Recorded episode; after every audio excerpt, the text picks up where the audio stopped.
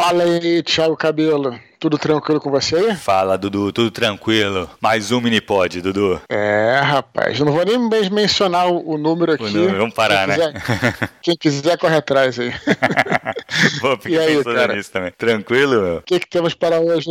Primeira coisa, cara, eu acho vamos reacender aquele desafio que a gente faz. Desafiar vocês que estão escutando a gente, que seguem aí o, o canal do Telegram do Eduardo. Um desafio, cara, de encaminhar um áudio, qualquer áudio do canal, para um amigo aproveita esse, esse essa característica do, do, do, Telegram que você pode dar o forward, né? Você pode mandar para alguém só o áudio, só aquele áudio específico. Manda para pessoa. que o cara não esteja, não esteja cadastrado no canal, nem que esteja assinando no canal, né? Você pode fazer isso. Olha, é, Thiago, é o seguinte, cara, a gente não tem mais desculpa, porque agora no canal a gente tem áudios de mais diversos tipos, né? Quem gosta de história, semana passada fiz um excelente áudio com a minha irmã aí sobre Muito história legal. da Idade Média, é, falamos sobre heresias, falamos sobre Inquisição Inquisição. Ontem fiz um áudio com o Afonso Solano aí, falando sobre causos sobrenaturais. quem, pô, quem não se interessa por isso, você quer zoar um amigo? Tem uma história excelente do Saci que ele conta do Saci, história real, quem não escutou, escutei lá. Vocês, cara, mandem esses áudios, porque aí você, ou aqui também a gente fala muito de dicas de escrita, cinema, viagens, então é legal, né, cara, pra divulgar o canal fazer isso, é um desafio, você pega qualquer áudio desse, ah, lembrei de um amigo meu que curte viagens, por exemplo, dá o forward, fala só, escutei no canal do Eduardo, lembrei de você e tal, inclusive quando vai o forward tá dizendo, né, o, tem um, uma letrinha lá que fala de onde que vem, o, o Eduardo Spor e tal, então ajuda bastante se vocês fizerem isso. Vai isso, e aí o cara quiser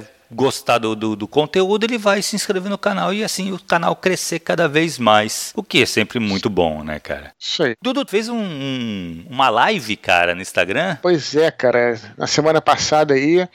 Na, eu ia fazer na, é, na quinta, eu ia fazer na quinta-feira, deu, um deu um probleminha aí, que eu nem sei o que, que foi, cara. A princípio pensei que pudesse ter sido de internet, mas aí depois eu vi que não era. A internet estava ótima aqui. Parece que deve ter sido alguma questão de atualização lá, porque tinha entrado aquele Rios Hells. Sim que é um novo negócio do Instagram, e aí cagou minha live. Fiquei bem chateado assim na hora, mas aí depois tudo bem. Fui, pô, eu pensei, vamos fazer semana que vem. Mas eu consegui consertar tudo aqui e falei, galera, vamos, vamos agora na sexta-feira mesmo, vamos pra sexta. E foi excelente, cara. Foi excelente a live, muito maneira, encheu de gente lá. A galera fez então, perguntas. cara, eu até acompanhei um pouco, Dudu. Não sei se tu viu entrando lá, mas fiquei pouco tempo, cara, porque eu tava tendo aula também na hora. Então Sim. eu não pude ficar. Pois é, aí nesse, exatamente nisso que eu queria falar. Olha só, tem muita gente que falou que entrou um pouquinho e tal, mas aí não conseguiu permanecer porque o Instagram você vê no celular. E é muito uhum. difícil você ficar uma hora com uma única tela no celular, porque você recebe mensagem de WhatsApp, você quer ver alguma outra coisa, recebe ligação e tal. Uhum. Justamente por isso, Thiago e, e ouvintes aí, não vou deixar de fazer live no Instagram, que é bem maneiro. Inclusive lá eu tenho mais seguidores do que até em outras redes. Mas eu também queria fazer lives no YouTube, cara.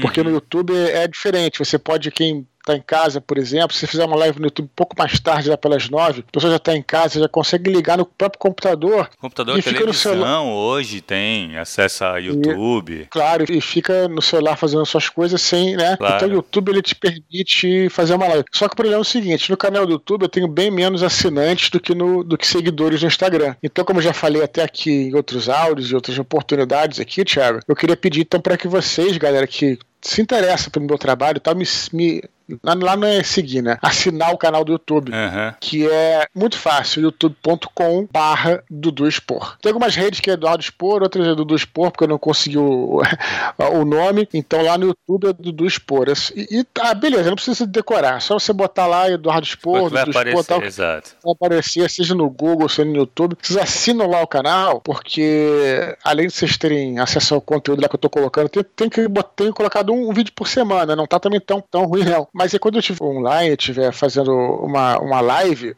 você, o cara vai ser notificado. Exato. Então eu queria pedir pra galera, pra galera assinar lá. É, então, e... por exemplo, tu já segue no Instagram, não custa nada também, né, cara? E lá no, no YouTube, nem perde, perde nem cinco minutos, cara. Vai lá, assina o canal é. e fica sabendo sempre quando. Eu assinei o teu canal. E realmente, quando, sempre quando tu sobe um vídeo, vem um, um comunicado lá, eu fica mais fácil para assistir, até, até melhor mesmo, né, cara? Pois é, e aí o, no YouTube você pode fazer uma, lives maiores também. Uhum. Aí que tá, é, é, difícil também a gente ficar, mas o, o, Instagram, ele tem a telinha muito pequena. Mesmo uhum. a, o cara que transmite a live tem que fazer por meio do celular. Uhum. Então quando vem os comentários, cara, pô, é foda, difícil, porque. Né? E já no YouTube, os comentários ficam na tela da direita, quando você está usando o YouTube naturalmente do computador. Uhum cara, é muito, é muito, muito mais fácil. Até porque você tem a mão que mexe no mouse, sabe? Claro. É muito diferente. Então eu quero fazer as próximas lives no YouTube, mas para isso, né, dar uma força lá, comece a assinar para que a gente possa também se comunicar. Também não adianta também fazendo no YouTube e, pô, não ter ninguém para assistir também. Claro, lógico. Não, não, mas assim, o pessoal vai assinar, eu acho que, eu acho que é uma boa mesmo, viu, Dudu? Vou te falar, eu, eu acho que o que tu falou é verdade. Eu prefiro mil vezes ligar na TV e ficar assistindo, sabe? O, ah, claro, o próprio leitura de e-mails do, do,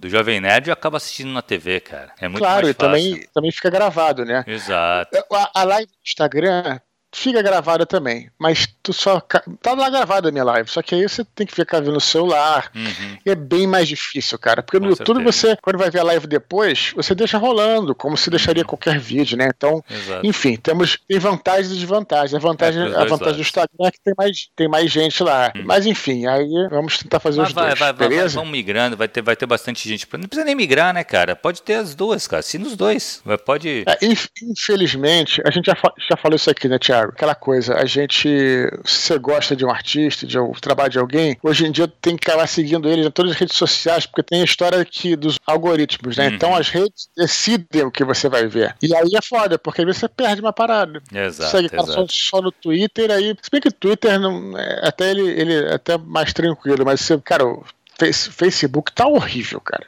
Facebook você não recebe caraca, não mostra nada, é, cara. Então é complicado mesmo. É. Então, e tem um bagulho, cara, assim, que é legal falar. Pô, que nem. Tu tá falando ah, que segue, seguiu o artista em vários negócios. Cara, e as lives do Eduardo são muito legais. Porque tu tem uma, uma consciência de live que nem todo mundo tem, sabe? Uhum. Que assim, tu até fala de um tema, mas não é um monólogo, sabe? Tu não vai ficar lá uma hora falando sobre um tema. Tu fala é, rapidinho essa... e tu abre para conversa, que essa é a parte legal da live. O legal da live é que é ao vivo e tu tem que ter uma troca, cara. Outro dia eu tava vendo uma live de um, de um escritor que o cara só falou, só falou, só falou. Várias perguntas aparecendo no chat. Eu fiz perguntas no chat e ignorou, cara. Se não, não respondeu nada de ninguém. Não sei se respondeu no final, porque eu não aguentei sair fora. Cara, eu acho isso muito caído, cara. É, é, a tal história. É que nem, a, assim, redes sociais, é aquela parada. Você entra na rede social, cara, foi mal. Se você que é, a, a, ideia da rede social é você se comunicar com as pessoas uhum. também. Senão você não entra, né? Tem vários cases aí, quando nem você tá agora aqui, Sim. vários cases antigos e novos de pessoas que entraram nas redes sociais e simplesmente não queriam falar com ninguém. Aí complica. E a live, cara, agora, é, nesse período de quarentena que a gente teve aí, popularizou muito. Muita gente fez live, né? uhum. né?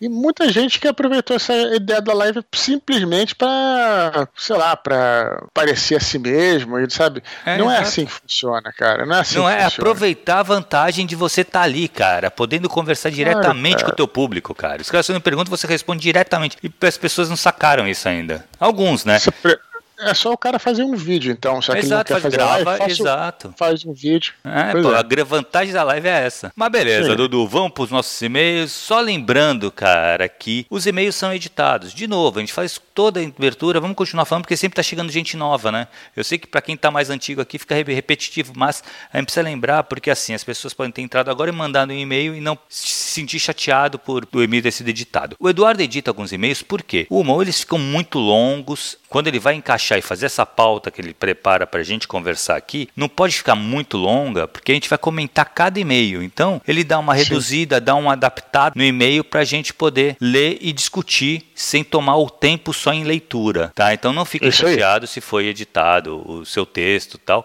porque assim, o que você quis dizer tá aqui e outra, o Eduardo leu ele na íntegra, tá? Se ele cortou alguma parte que veio aqui para leitura, é porque ele deixou só as partes que vão interessar a nossa discussão, ok? Beleza, Thiago. E aí, aproveitando o último recado, não deixar de continuar escrevendo, né? Exatamente. O e-mail aqui nosso é muito difícil o e-mail.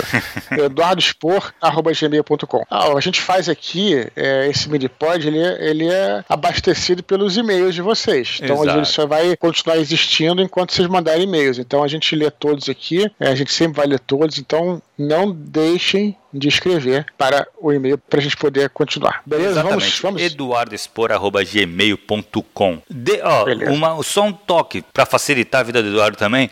Coloca no subject lá no assunto Telegram, pra, só para dar aquela facilitada para ele. Beleza, Dudu? Vamos para os e-mails então, cara. Vamos Primeiro lá. Primeiro e-mail do Luiz Felipe Gonçalves. Ele fala o seguinte: Caro Expor, me tornei membro do grupo do Telegram por indicação do Alotone. O Jovem Nerd, para quem não sabe, deve Sim, sim. Queria elogiar o seu trabalho e pedir aconselhamentos. Vamos nessa. Fui um dos muitos que participaram do concurso de sinopse, mas não fui escolhido. Estou escrevendo um romance histórico cujo plano de fundo é a atuação do 2 Esquadrão do Pacífico durante a Guerra Russo-Japonesa. Já enviei o rascunho para vários amigos e professores. Todos gostaram e elogiaram bastante os excertos, mas me sinto inseguro ainda. Gostaria de saber como fazer uma narrativa episódica sem torná-la enfadonha. E aí, Dudu? Boa. Pois é, primeiro eu queria falar o seguinte: Luiz Felipe Gonçalves, ele mandou um e-mail duas semanas, a gente está lendo agora. Uhum. Ele até mandou um segundo e-mail, na realidade com o mesmo texto. Eu acho que ele ficou preocupado de eu não ter recebido. Não ter recebido. Eu já, então eu já deixo claro aqui que eu sempre recebo e sempre lemos. Só que Hum. às vezes a gente demora um pouquinho para responder, porque a gente tem muitos e-mails, mas a gente acaba sempre. Então fiquem tranquilos. Hum. Luiz Felipe Gonçalves, esse e-mail que eu peguei aqui, o seu foi o primeiro que você mandou há 15 dias. Então não, não, não se preocupe que a gente acaba sempre lendo. Cara, então, primeiro que assim, eu não entendi uma coisinha que ele falou aqui. Ele tá escrevendo um romance, né? Certo. É, um romance não me parece uma narrativa episódica, né? Uma narrativa episódica seria como se fosse pequenos contos que fossem publicados progressivamente ou, ou até mesmo Uhum. esporadicamente. Eu não entendi muito bem o que ele quis dizer, mas eu vou falar o que, que eu acho de narrativas episódicas no geral. Eu acho que se você vai publicar é, pequenos textos ou trechos em formas de episódio, o que eu vejo muito claramente, tanto em séries quanto em textos que saem né, de forma, como eu estou te falando, em pílulas e tal, é que é, aquele texto, aquele episódio, ele, ele tem que ter uma, uma curva dramática, ele tem que ter o Uhum. início, meio e fim. Se você simplesmente escrever uma história inteira e seccionar ela, dividir ela aleatoriamente, ou como o Passagal gosta de dizer, a moda caralho, que ele fala, aí sim fica enfadonho, porque você chega no final do texto, você só vai ler o outro texto daqui a uma semana, só vai ver outra, outro episódio daqui a uma semana, que seja, e você fica completamente perdido. Não te dá a ideia de que, ah, quero ver mais. Não, dá uma ideia de que foi um, um- um ciclo que não se fechou. Você fala, pô, que troço, que troço mal escrito e tal. A gente já fez um. Eu sempre cito a série Madman, que é uma série que eu acho que é uma das top séries top aí. E sempre que eu vi um episódio do Madman, claro que ele tinha continuação, mas era incrível como é que os roteiristas eles faziam isso, né? Você via claramente, né? Esse episódio vai ser sobre o quê? Então vamos falar, sei lá, sobre preconceito, vamos dizer assim. Uhum. E aí o cara colocava várias coisas em situações diferentes, com coisas diferentes, vários personagens vendo aquilo, sem ficar claro. E depois você chegava no final do episódio e assim, ah, entendi, o episódio é sobre isso. Pá. Uhum. É, era muito bem feito, cara. Então, eu acho que para isso que eu teria para acrescentar, apesar de que eu não entendi muito bem se isso se encaixa, porque o romance histórico me parece que é um, sei lá, um, um romance só, ou, né, um livro que tem começo, meio e fim, não entendi muito bem. Mas isso que eu diria sobre narrativas episódicas, Thiago. É, então, cara, assim, eu acho que uma das coisas pra não tornar a narrativa episódica enfadonha também, ele, o- exatamente o que o Eduardo falou. Primeira coisa, se ela é episódica, ela tem que ter episódios, certo? Então, cada episódio é uma, é uma parte de uma narrativa maior, só que ele é uma parte. Sendo uma parte, ele tem que ter o seu começo, seu meio, seu fim. Ele deve se, não digo que ele precise se encerrar em si mesmo, mas ele precisa ter essa estrutura, tá? Começo, meio e fim. A gente fala isso de parágrafo, né, Dudu? A gente fala isso de frase, tudo num texto tem que ter começo, meio e fim. Sim.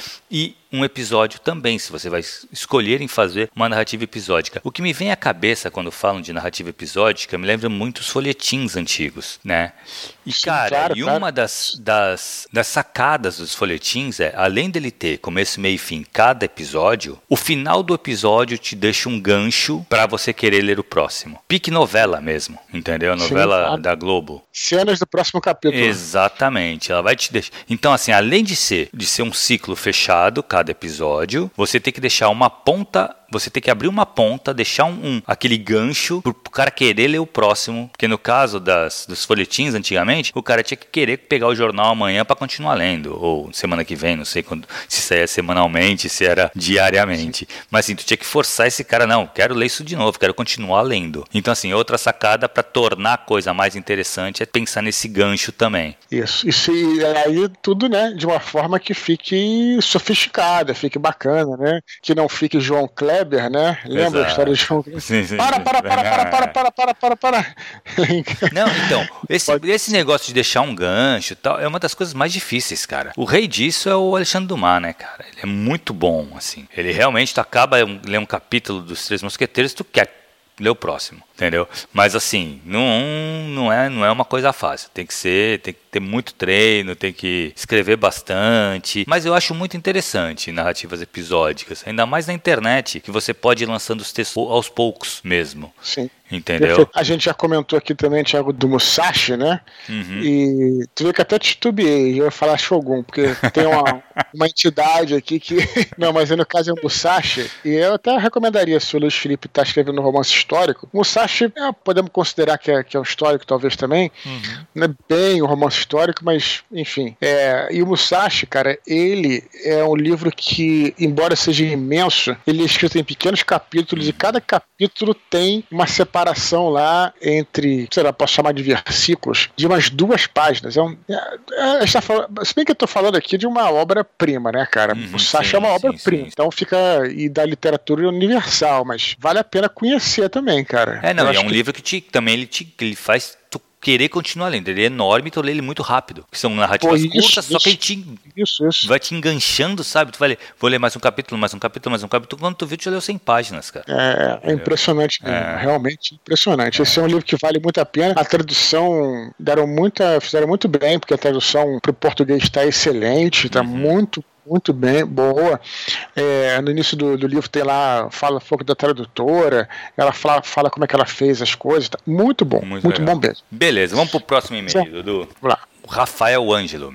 Ele fala o seguinte: Boa tarde, Eduardo e Thiago. Primeiramente, queria dizer que conheci o Eduardo há anos através do Nerdcast, salve Vice Gloto, e acompanho o seu conteúdo desde então. Sou muito fã dos seus livros e já espero ansiosamente por Santo Guerreiro Roma Invicta. Todos esperamos. Tenho algumas perguntas a fazer. Cara, ele fez quatro perguntas, Dudu. Vamos fazer o seguinte, eu Vamos vou lá. ler uma, a gente fala, eu leio a outra fica mais fácil. Para organizar, vamos lá. Vamos lá. Primeiro, então, ele fala o seguinte: moro nos Estados Unidos e tenho muitos amigos que curtem ler livros de fantasia e ficção científica. Você tem planos para traduzir a Batalha do Apocalipse para o inglês? Conversei com alguns desses amigos e eles ficaram muito interessados no livro, porém a barreira da linguagem não permite que eles leiam. E aí, Dudu, tem planos? Pois é, cara, tenho muita vontade, né, cara? Mas é, é, aquela coisa, eu já falei aqui, isso é bem interessante, né? Eu sou um cara muito focado focado, cara, nas coisas que eu faço, né, cara? Uhum. E na vida a gente tem que tomar escolhas, né, cara? E eu, de tudo,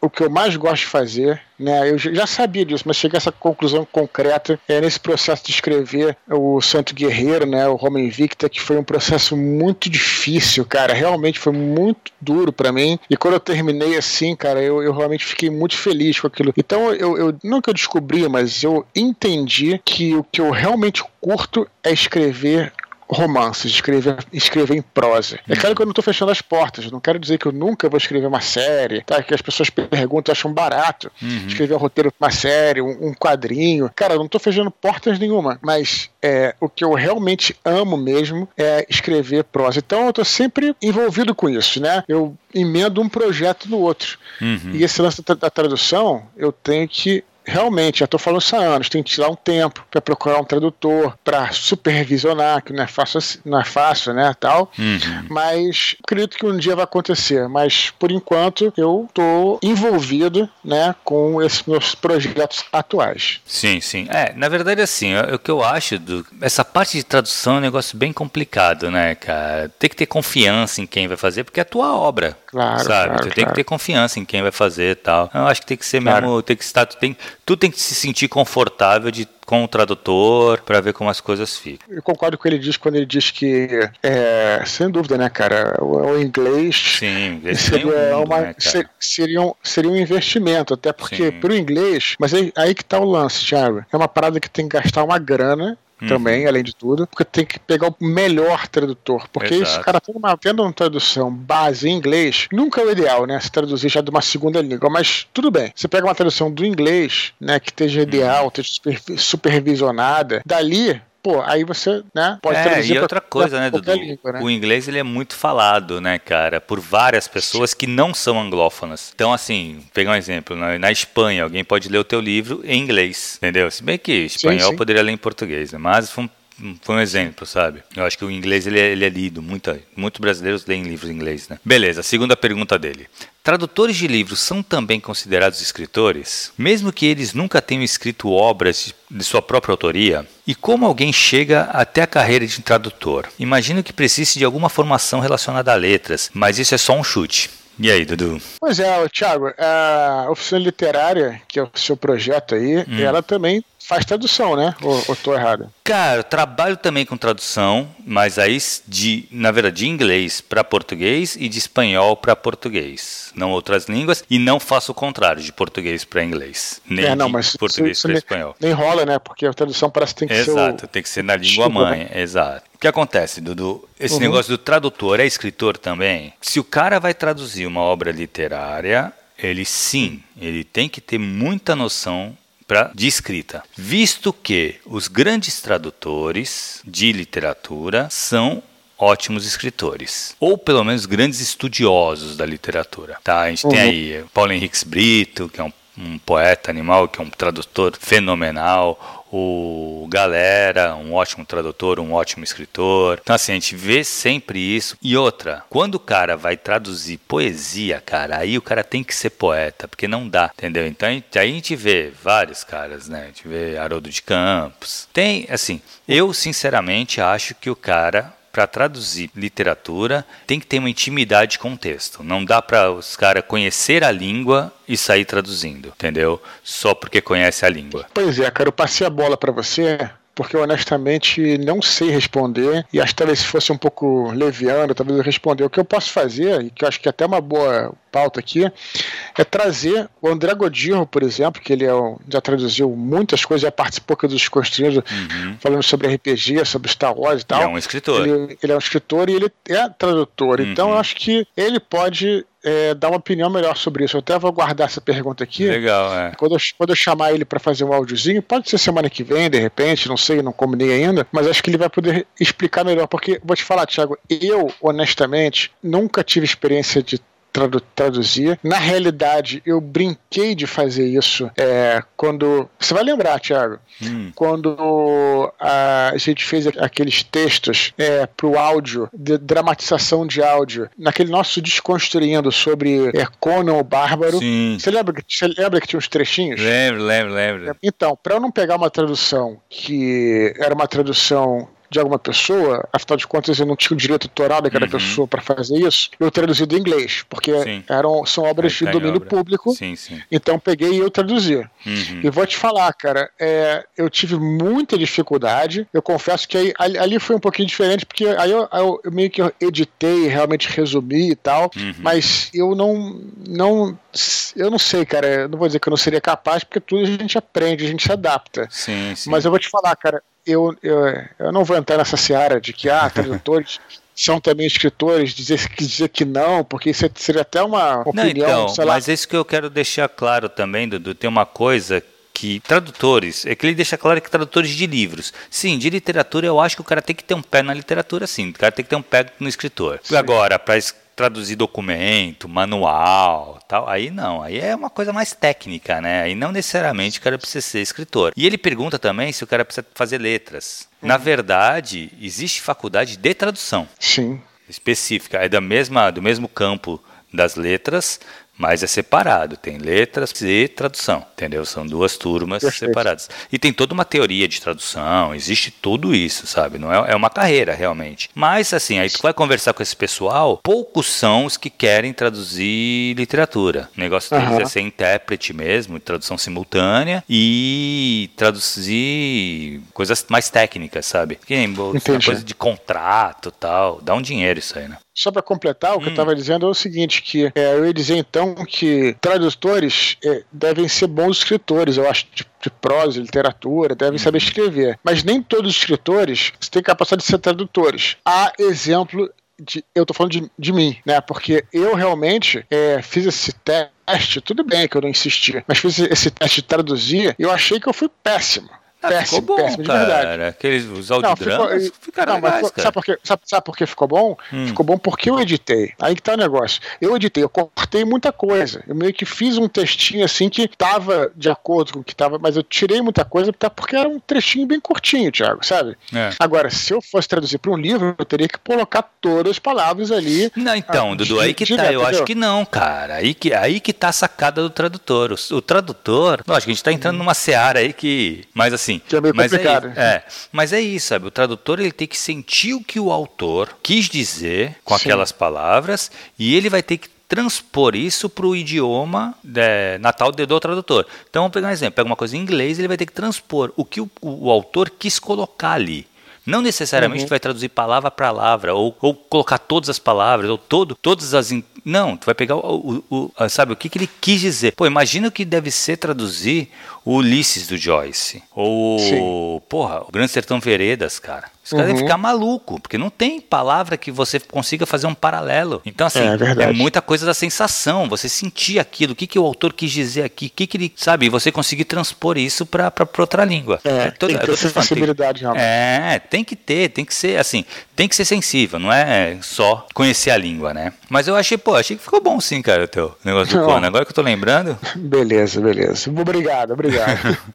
Mas vamos lá, vamos então lá. vamos para a terceira pergunta dele. Ele fala o seguinte: trabalho muito, sou desenvolvedor de software, mas escrevo em qualquer tempo livre que eu tenho. Sobre leitores beta, como faço para escolher os melhores leitores beta? Como disse acima, tenho vários amigos que leem muito, mas não sei quais deles escolher para avaliar meus rascunhos. Beleza, olha só, a gente tem que separar leitor beta de leitor crítico, né, Tiago? Sim. A gente já falou algumas vezes. O leitor crítico é o cara que vai fazer uma análise crítica, vai fazer um parecer, né? Uhum. Vai anotar, vai, vai ver tudo isso aí no seu texto. É uma análise mais técnica. Crítica mesmo e técnica. Uhum. O leitor beta, ele vai. A ideia do leitor beta é ele dá uma opinião sobre o seu livro. E Considerando isso, não existe leitor beta pior ou melhor. Não uhum. existe, porque o leitor beta ele tem justamente que simular o leitor comum, o leitor ocasional, o leitor que vai pegar o seu livro sem ter a menor noção de nada. Uhum. Então, é, não tem leitor beta melhor ou pior, né? Você vai ver, por exemplo, você sabe que sabe, você tem um amigo seu que gosta mais desse tipo de. ter uma visão X. E aí você vai naturalmente saber que ele vai dar uma, uma, uma opinião naquele, naquele tipo. Mas o leitor beta, assim, é, o melhor que você pode ter é conseguir muitos.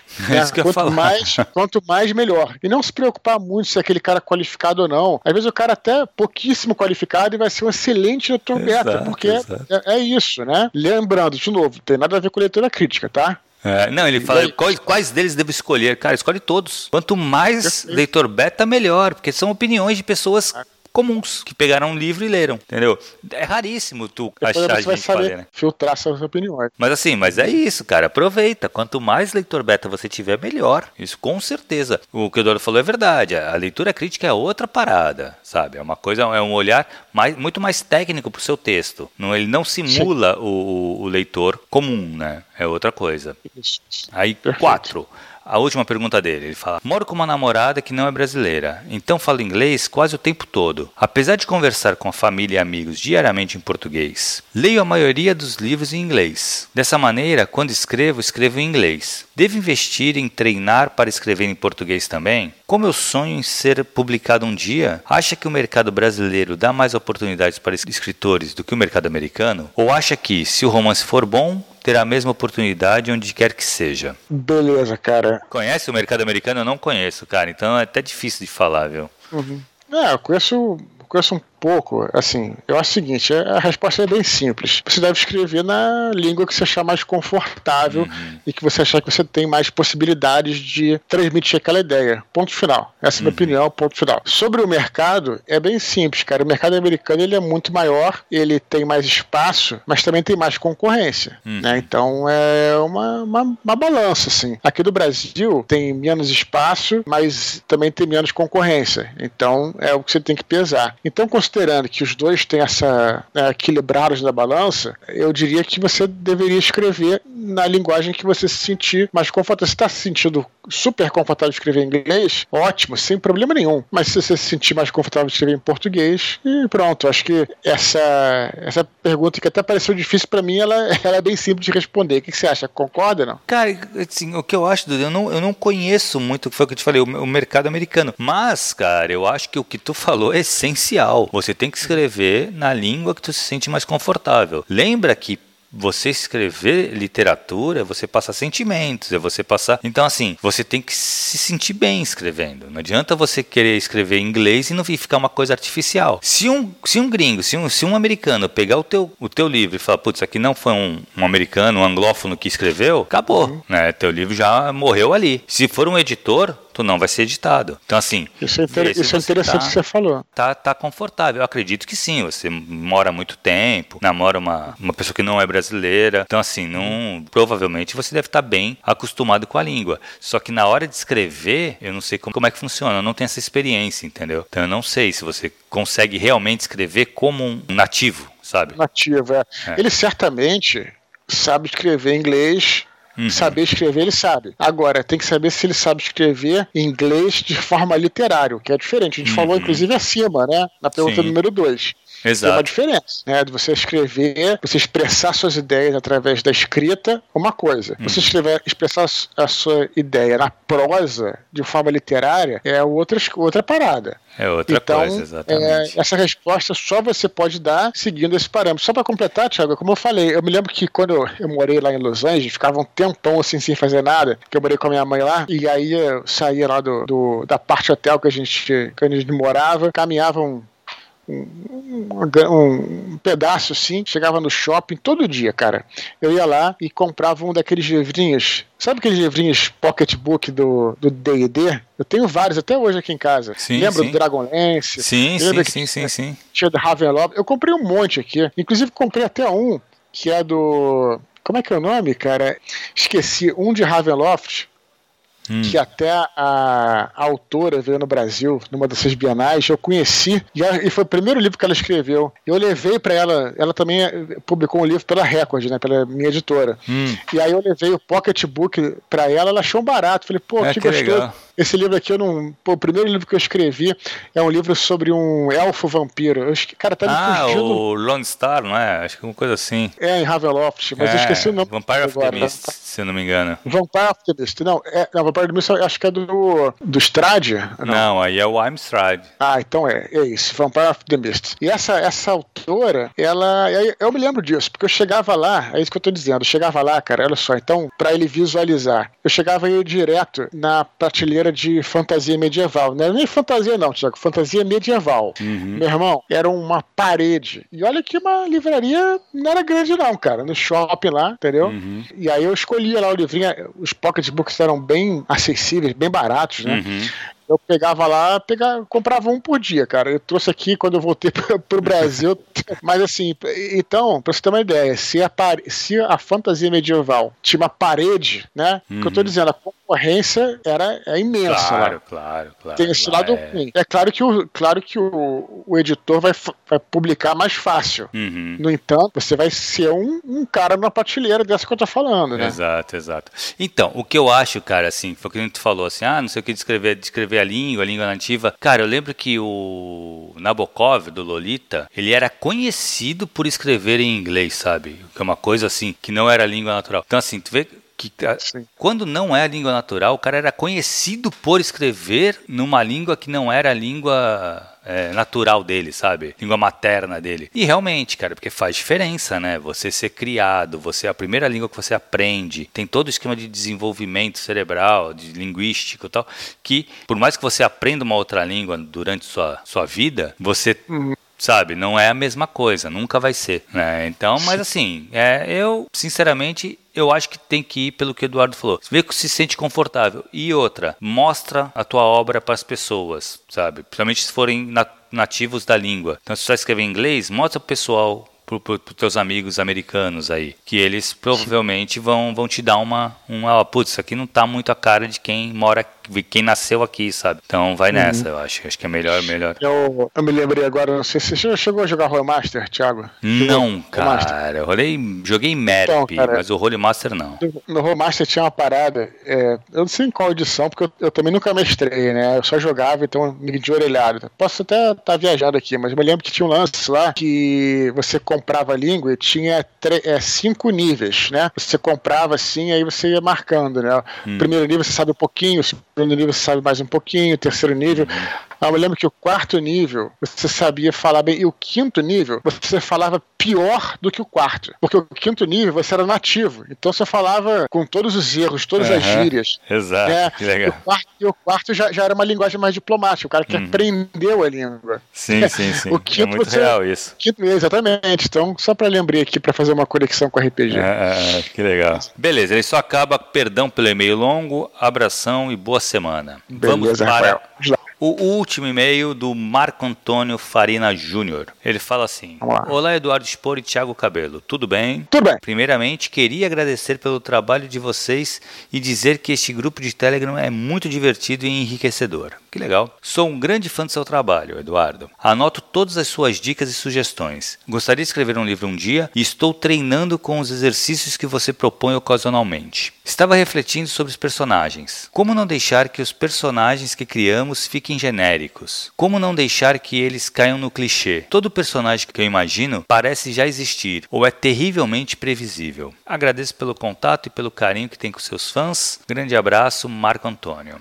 E aí, Dudu? Beleza, é uma arte, né? É, a gente fala muito aqui, eu, eu falo muito da minha experiência que eu tenho com RPG, né? Que eu observo meus amigos jogando tal, mas a gente não pode ficar preso a isso. Nem todo mundo que é autor joga RPG. Uhum. Então, é, eu te diria o seguinte: já falei em outros lugares, mas é, acho que eu nunca falei aqui. De todo modo, vale repetir. Eu acho o seguinte, cara: o artista é um observador do mundo, é um interessado no mundo. Uhum. Então, isso não se reflete só nas histórias, como nos personagens. Os personagens vêm das pessoas. Então, um escritor, no caso, ele deve ser muito interessado em observar as pessoas com que ele convive ou pessoas que ele não convive, mas que ele tem, enfim, que ele conhece e observar essas pessoas de modo analítico, não analítico uhum. criticando nem nada disso, mas é tentar observar aquelas pessoas e trazer alguma coisa delas para os personagens. Claro que se você não tiver essa observação, você vai fazer personagens que são genéricos. Uhum. Mas se você tentar entender, pô, esse personagem aqui, olha, não é assim A igual a B, né? É, ah, esse personagem aqui parece com a minha mãe.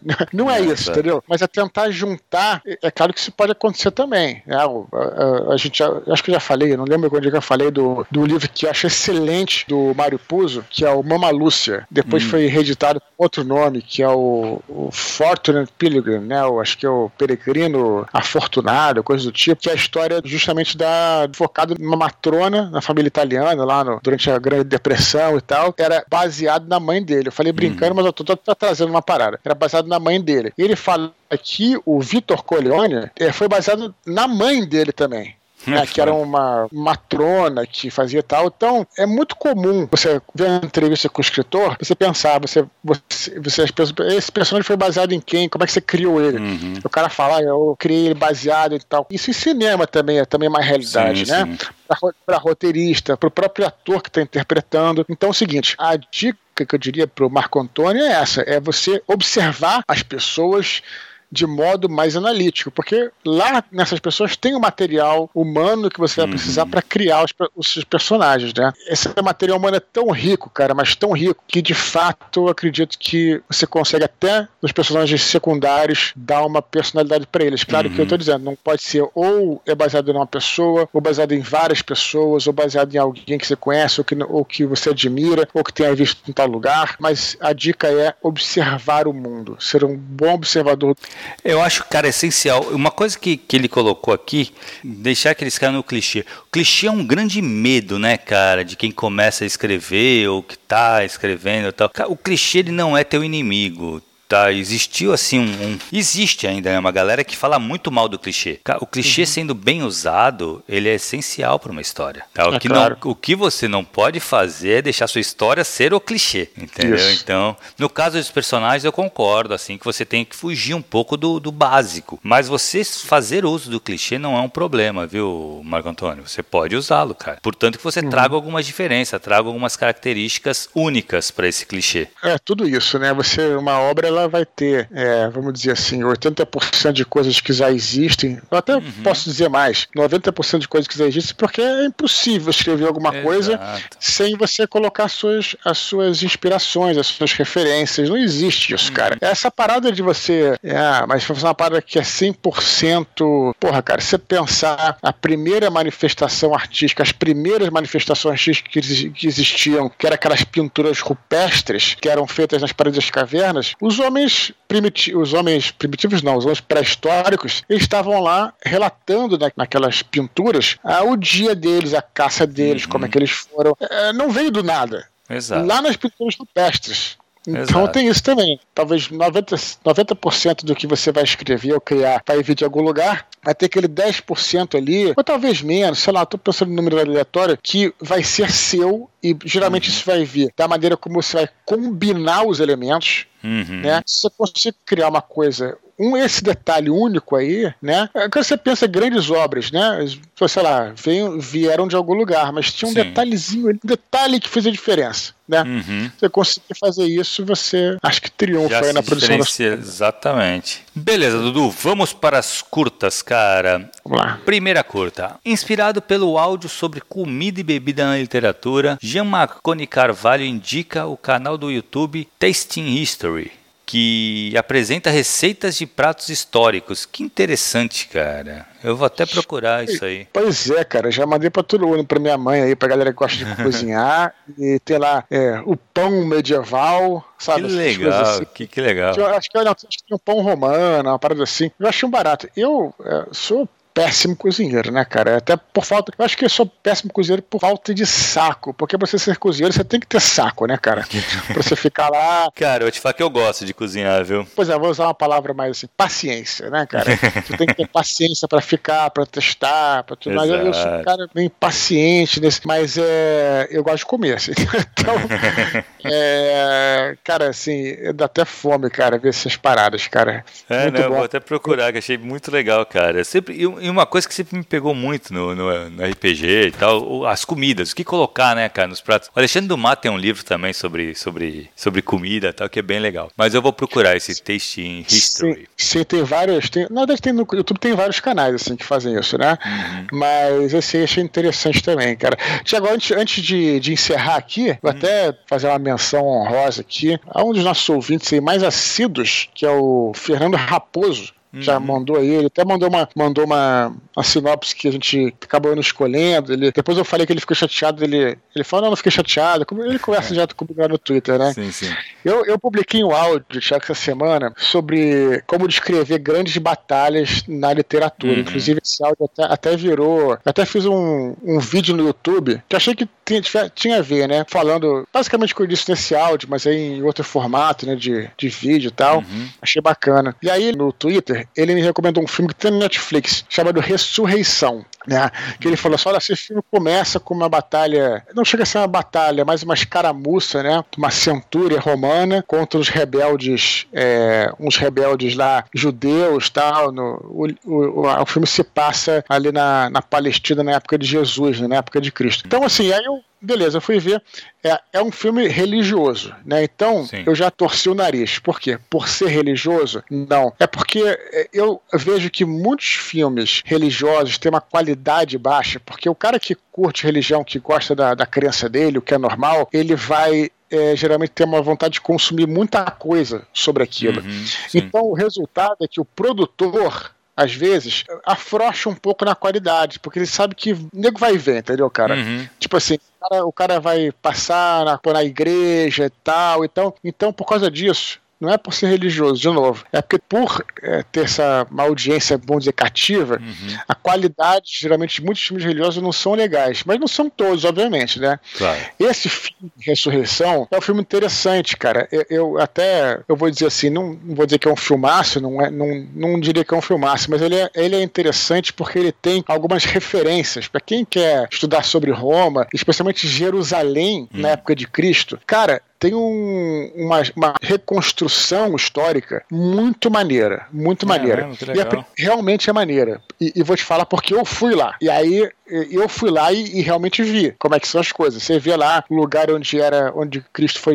Não aparece o julgamento de Cristo, né? Mas Cristo foi exposto lá, a fortaleza romana, muito bem feita, né? as pedras que os caras usavam, com aquele cimento romano. Cara, é bem legal mesmo, cara, nesse ponto de ter referência, né? E uhum. a premissa do filme é diferente, porque ela mostra a, a crucificação de Cristo é pelos olhos de um tribuno romano, de um oficial romano da cavalaria. Uhum. Legal. E, é maneiro, é diferente, porque todos os filmes de, religiosos de, que falam sobre a morte e ressurreição de Cristo que a gente vê são filmes que focam em Cristo, né, cara? Sim, Faz sim, sentido, sim, né? Sim, claro, claro. E esse filme já ganhou no início, porque começa assim, o cara falando, olha, tá tendo um, uma confusão lá no Calvário e tal, vai lá ver. E aí chega o oficial romano e tem um cara sendo crucificado e uma galera chorando, mas, mas o, o centro é ele, é sobre o olhar dele. E eu acho isso maneiro, entendeu? Porque uhum. ficou diferente. Sim, sim, entendeu? sim. E beleza, aí Cristo morre e tal, não vou dar nenhum spoiler do filme, Cristo morre e é tirado da parada, o nego bota lá no, no sepulcro e o corpo desaparece. E aí ele começa a investigar para onde foi o corpo. Não, não tem nada a ver, não, não, ele não tá considerando nada de ressurreição, nem nada uhum. do tipo. Ele vai investigar. Então é um filme de investigação. Então os dois primeiros terços do filme é maneiro porque justamente mantém essa parada de, de que, o ah, que, que aconteceu? Será que é um truque? Será é uma parada tal?